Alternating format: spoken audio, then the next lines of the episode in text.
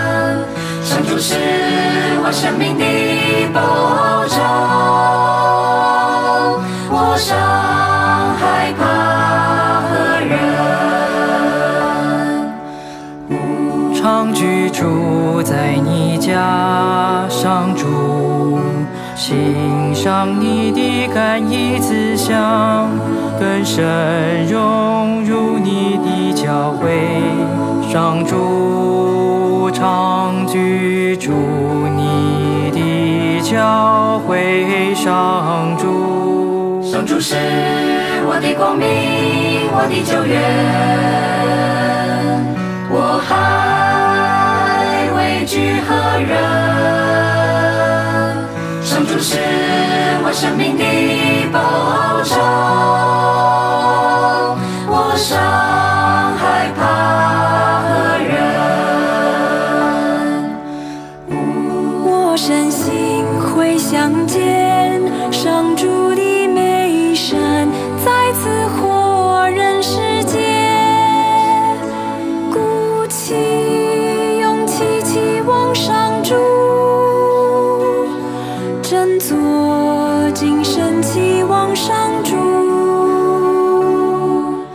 是我的光明，我的救援，我还畏惧何人？上主是我生命的保障，我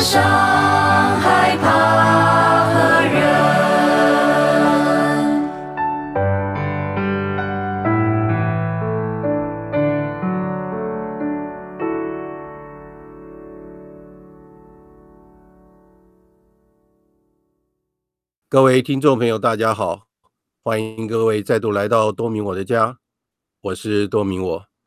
今天我们特别邀请到文藻外语大学的乌苏勒教育中心的王学良老师来到我们的节目中。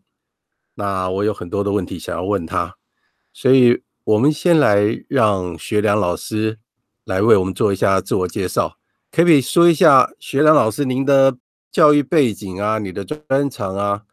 或是你在学校里面负责的是什么职位，还有你的工作方面这些部分呢？谢谢林豪大哥邀请我啊，我觉得深感荣幸。虽然 虽然可能我们很早很早很早以前在台北或是什么地方也见过面，但是那时候我们俩不熟。是是是，现在很对，对啊，现在承蒙你的照顾，所以觉得非常的荣幸啊。那我在文藻外语大学工作了二十年，八月以后就会开始第二十一个年头了。哦，那所以我可，我想，我希望能够在这个节目中间贡献一些我在这里所看到的或所想到的事情，希望对豪哥你的这个节目有点帮助。当然会有帮助啊！我是我是台南人。那我高中毕业之后呢，就北上念书了，所以我本来以为我大概接下来的余生都会在北部度过这样的。嗯哼，那我去读书的时候，我是自然组的学生，那蛮出乎意料的，我居然考上了一个系叫心理系。那这个应该算是我的专业吗？嗯，我的学校应该是吧？应该算是啊，因为我的工作很特别啊，就是会有人会想要来找我聊聊天，跟我谈一些事情，所以智商辅导或者是。跟别人进行一些重要的谈话，算是我一直在进行的工作之一。是是是，所以那个念了心理系，然后没有变成去看、嗯、去跟那个比较不同样思想的人 相处的那一种，那种所谓的心理临床工作者，也没有成为那个在商业中间，比如说做广告行销啊，或者人事管理的 HR 这些东西的。嗯呃，这些工作的人了，那我就比较偏向在学校里面的工作了。我可以请教你一下，你你是大学你是什么？呃，你是考进什么学校呢？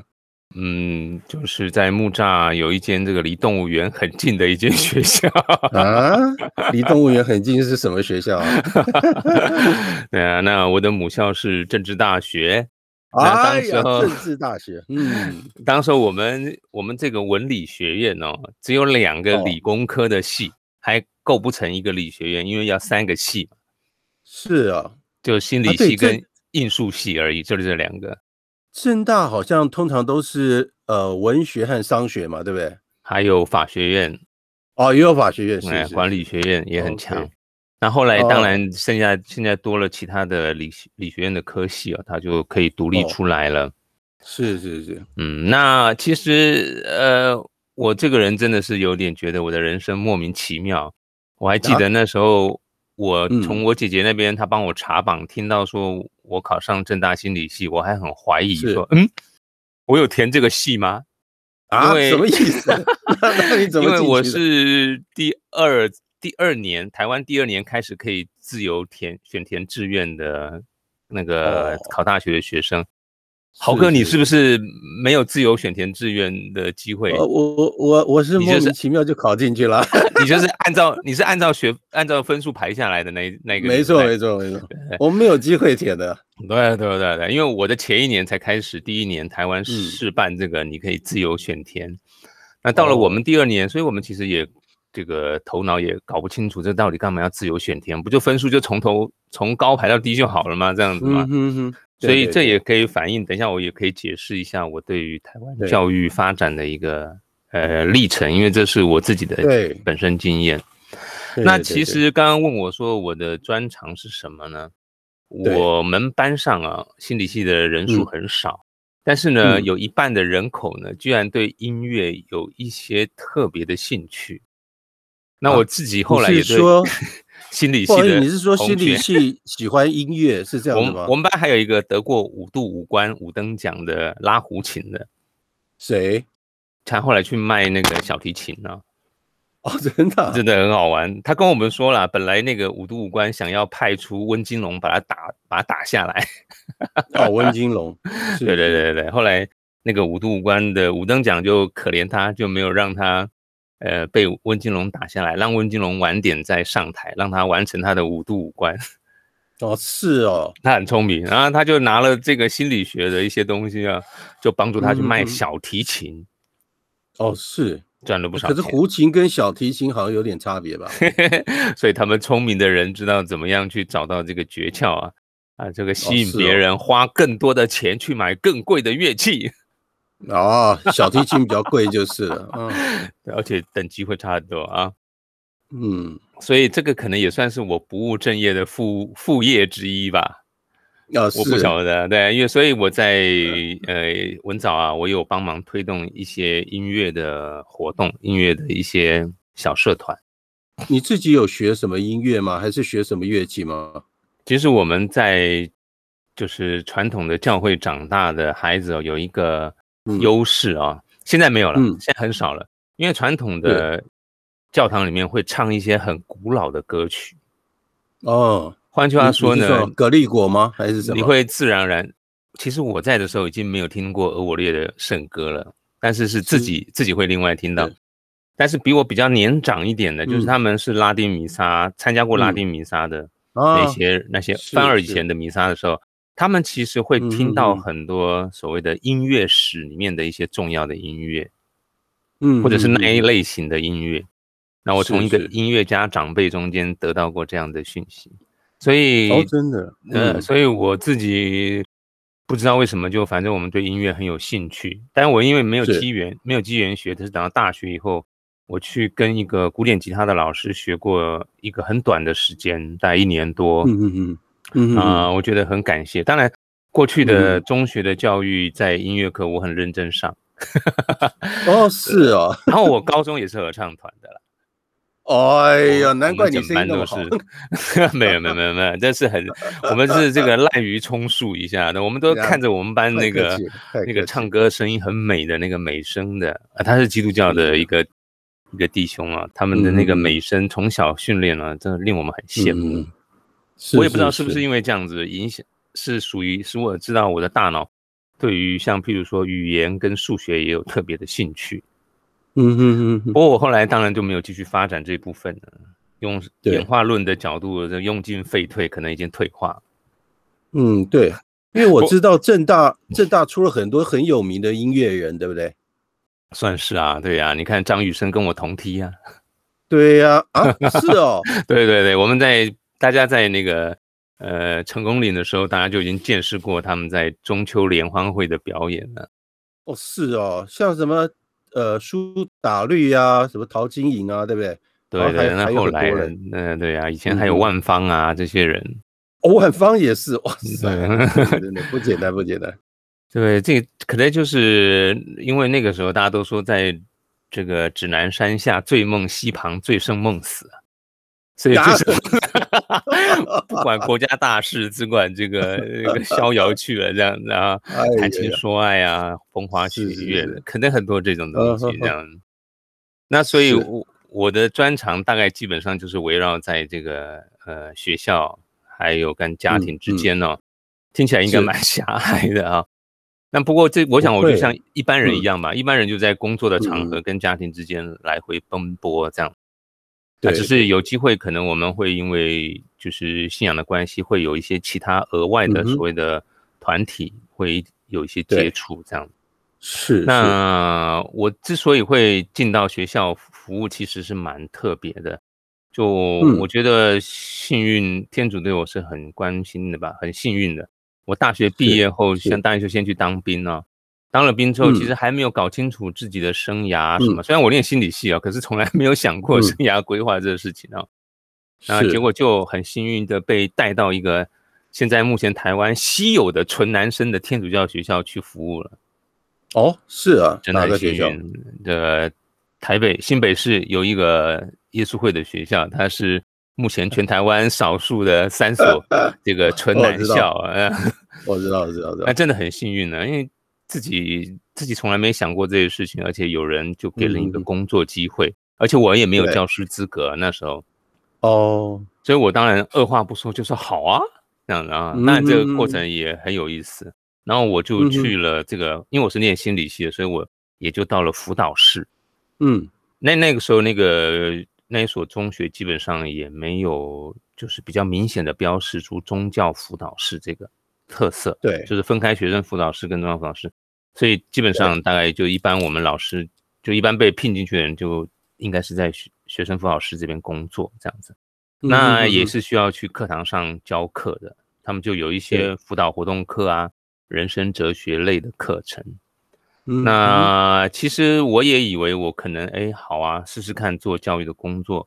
不过我有点调皮捣蛋，后来我又离开离开了那个中学，然后到了我的母系回去当助教，还有做研究助理。后来又去转念神学跟宗教研究。那心理跟神学、宗教研究差很多吗？其实心理学的发展跟宗教是很有关联的，因为它等于是从过去担任所谓牧灵工作，就是关心人的心灵这一块的，呃，牧灵人员的工作中间把它分出来啊，就是希望它跟宗教好像有一个切割这样子。但是我我是相反的方向，因为我是在心理学发展之后，觉得有些问题，嗯，好像并不能够单单的只能靠心理学去解决。比如说人生的信仰的问题啊，这些问题不是说靠心理学，当然心理学可以帮助你去厘清，或者是去一起去商谈哦。可是如果说要嗯，在对宗教有一些人的所谓的终极关怀啦。或者是他的所谓的世界观或价值观的一些肯定，那这些学问就是超过了心理学的范围。虽然心理学大家都知道，这个弗洛伊德想把宗教看作一种人类的所谓的精神官能症的表现啊啊，什么意思啊？是有问题啊？呃，就是你知道这个呃比较对宗教起批判作用的三位三个重要的巨头，一个是马克思嘛。马克思，嗯嗯，就说宗教是人民的鸦片嘛，啊哈哈，这个听过。那 那弗洛伊德就说的就是宗教是人们的这个所谓的呃精神官能症的表现，嗯，那当然还有一位尼采，大家都知道会用他的上帝已死，哎、那这样听起来好像宗教对人一点帮助都没有，可以这样讲、呃，在他们的批判中间呢、啊，当然，但是很有意思的是，这些、啊、这些人都是在丰富的。所谓的呃宗教文化背景中间长是，所以他们的关切到了现在，我们现在跟他们有一段距离了啊。再来看，其实也不是完全不可以讨论，或甚至是不可取，这个比较特别。所以在现在的这个时代，当然反映在等一下我们可以聊聊的宗教教育里面，或者是嗯近代的科学性的，或者是说比较理性的研究宗教，大概超过一百五十年了啊。那么也。嗯，当然，神学的历史是更长久了嘛，已经上千年了。嗯、对，对，那对这个比较科学性的，或者是说比较学术所谓的学院学术性的研究啊，也超过一百五十年了。所以人类可能在教育的发展上面呢、啊，确实是在当时候，也就十八、十九世纪，他们对于宗教这么反对的这么厉害嘛。嗯、但到了二十世纪六十六零年代以后，其实这个现象已经不是这么强烈了，嗯、因为对。六零年代以后，又有一个新兴的宗教复兴的一个契机又产生了。那甚至有人在二十世纪末的时候，不是预言过二十一世纪可能是一个宗教复兴的年代，人们重新会看待灵性发展这一块了。当然，这有新的挑战了，这有新的挑战。没错。那当然，教育事业的人也应该关注这个啊。嗯。那其实我会投身教育，还有一个很特别的情况是。因为我从小没有想过要当老师，那我就这样被、哦、被带带进来的时候，所以我说我有点调皮捣蛋，会跑来跑去。嗯嗯嗯嗯。呃，那可是呢，有一次啊，在一个很我已经离开天主教学校的教育了，然后我到了一个非天主教学校的一个呃，算是他们的进修部的机构啊。嗯。那呃，当然在那边很愉快啊。就好像跟宗教信仰完全无关，就专跟专业有关，好像很愉快，可心里面就有一个隐隐的这种抱憾啊，就是如果在教育的工作场合中间没有办法跟人们谈信仰、信念或价值系统这些东西的交流，不管大家会吵起来或者是怎样，但是有这种交流的机会总比没有好，就会有点后悔，就是说不能跟别人分享耶稣基督，其实有点后。可是我当我这个念头一出现的时候啊，oh. 我家的电话就响了。什么意思？为什么？说时迟，那时快。我说我后悔，我当时候，其实我当时候离开跟天主教有关的系统的时候，嗯、那时候已经是一九，应该说两千年的暑假了。嗯嗯嗯嗯，然后已经是大概我毕业了十年左右的光阴了。那本来我我其实那时候是希望不要再跟任何天主教机构。有来往，嗯，那是遇到什么事情吗？啊，好好，那那再说吧。那反正后来，我就突然很后悔了。我心里面跟天主说我很后悔，就电话就响，嗯，就是这个电话，所以我答应了来高雄服务。不过，哦，我我那时候来高雄是到道明中学，因为我当时候跟我的不是不是跟我的这个嗯带领我的省长哦分辨的蛮清楚的，就是我的。我的工作的方向是中学，哦，很清楚是这个，所以我很确定的就二话不说接起电话来，对方说，哎，要不要来？我马上就说 yes，考虑又不考虑。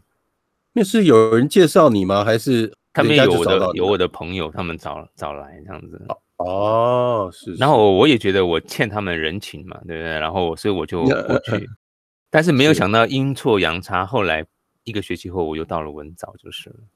啊，才一个学期，你马上就转到文藻？对，这个、这个也是有点阴错阳差，又又是另外一通电话吗？还是怎么样？不管怎么样，反正我很确定，本来很确定的在中学工作，做人格教育相关的服务啊。对，这两个事情呢，中学就算是有点被转变了，就到文藻来。文藻是个专科学校，嗯、那时候是个呃学院，所以它也有。哦也有中学生的前三年就在专一到专三哦，然后也有大学部，就是专四、专五跟二技的学生。那他现在有四技部了，就更多了。所以我就是这么机缘的在文藻待了二十年，从来没有在一个地方嗯待了这么久过，真的超过了我在超过了我在我的故乡台南待的时间哦。是是，那所以我就进到了文藻，当时候叫做宗教辅导中心。去任职，现在叫做乌苏勒教育中心。哦，是。那这个中心呢，它基本上它有两个功能，一个是教学部分，它负责一些所谓的校定必修科目，就是你来我们天主教学校，我们认为希望你能够接受的。那专科部呢，是一个学期有一个小时，一个就是一节课的，每星期一节课的人格修养课程。那这是创校修女们他们就开始。那有了二级部跟大学部之后呢，就发展了所谓的全人发展课程，或者是现在更新为叫做大学入门的课程。那这是必修的，就是学生进来文藻，他们一定要了解的，因为这所学校蛮特别的。那除了这些必修科目，我也会教一些所谓的呃圣经与生活啊，基督宗教与人生、天主教思想中的家庭婚姻这一类的选修课程。但是那个前提是要我要有空才能开，没有空就不能不能开设。然后是什么意思？是是说你有我们我们专门的科目要教，那宗教科目是另外的辅助，对对对，是这样吗？就是必修科目得先满足，必修科目没有教完之前，我们其实没有没有余力去开设这些选修科目，这样。了解了解。然后有一个比较特别，是我跟一个。基督徒老师，他是通识教育中心的法律法学的老师，我跟他有一门合作的，开在他们深化通识的课程，叫做工作权与社会正义。嗯，那这个是比较跟大家介绍我们天主教有的所谓的社会训导的思想，是，当然只是皮毛跟一点点不多这样子。嗯嗯嗯。那除此之外呢，因为我们这个中心的特别，我们还要办理一些大型活动啊。大型活动哦，对，我告诉你，嗯、我这个人最讨厌活动啊，是哦。可是你看，我要学生最喜欢活动吧？对，可是我这讨厌死了啊！可是就硬着头皮学，从零开始学起啊。那我们有所谓新生进来有的新生祈福礼，每一个学制都有很多，嗯，然后嗯，他们专科部的话，念到专四有所谓的成人礼。嗯嗯嗯，那毕业生有所谓的毕业感恩受带礼，然后专科部五年级的学生呢，他们有一个重头戏叫做毕业公演。毕业公演，我们在毕业公演开始之前，嗯、就他们要上到舞台上开始叫做整排的时候啊，我们会有一个祈福礼，毕、嗯、业公演祈福礼。嗯嗯嗯，以前他们比较就是采用那个民间习俗，会烧香拜拜啊。你是说在天主教学校里这样做？对对对，因为如果没有人照顾到这些部分的时候会这样。然后，所以后来我们那个校长就说，这个可不可以就是稍微把它改融入成为我们文藻特色？所以那时候我就问了我姐姐，我姐姐那时候在就是国立艺术戏曲专科学校任教，我跟她拿了一下传统的那台湾的戏曲在开箱的时候做的仪式。嗯嗯，稍微把它跟文藻的基督化的精神整合，就做了这个毕业公演祈福礼的一个很简单的一个一个所谓的祝福的典礼啊，对，学生也蛮喜欢的。他们反正一早起来还没醒就上了舞台，正好我们这个祈福礼又有音乐，又有香，又有水的，让他们全部都醒过来，就醒了，我 会给他们留下很棒的一个回忆啊。那我们当然也会负责学校的弥撒，特别是每周一次，我们只有每周一次的校园弥撒，还有每周一次的主日弥撒。那比较重的就是复活三日庆典跟圣诞节的子夜弥撒。对。那当然呢，我们还有一个很特别的，在江陵期开始的所谓的燃灯礼。嗯嗯嗯。那这个燃灯礼，因为是比较少那个呃太宗教化的一个气氛，所以是全校学生都很关注的活动。嗯嗯。包括毕业校友，毕业的校友他们会趁机回母校，他们每一学期都要问，今年到底是几号？快说，快，我们要安排时间。对对对。他们可以顺便回来学校走走，很吸引他们。嗯嗯，所以也许从前我在徐汇中学的时候，有一个神父说的话，对我还是很有影响力。他说：“我们有时候要从别人的门进去，嗯嗯，然后才在那里跟他们交换礼物吧，把我们的礼物跟宝贝可以跟他们交换哦。然后我觉得这也是每个天主教学校他会奋斗的向度吧。嗯，要要奋，就是说怎么样把我们。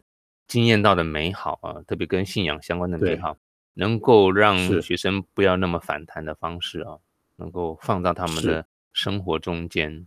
那除此之外呢，你们可能比较陌生的是，我们学校文藻，我没有进来之前我也不知道，但因为他们兄弟们都很低调，它是一个天生的国际型学校，就是你们在国外的学校里面，只要看到跟我们学校一样有一个 Ursuline。这个字的英文 Ursuline 这个字的名字啊，就跟我们学校基本上是属于同样的血缘关系的，或者是旁支的。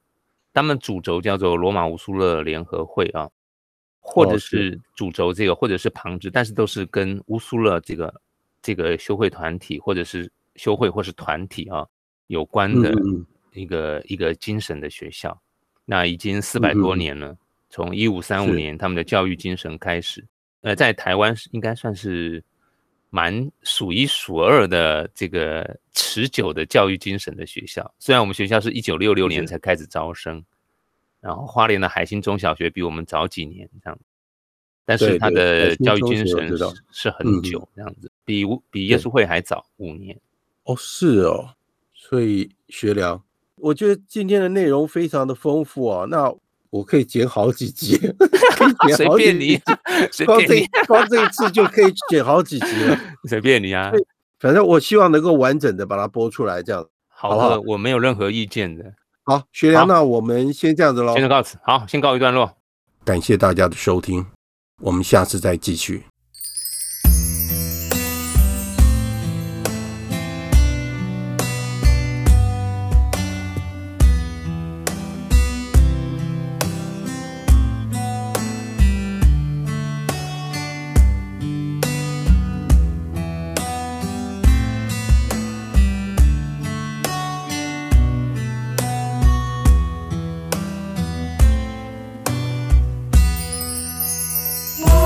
经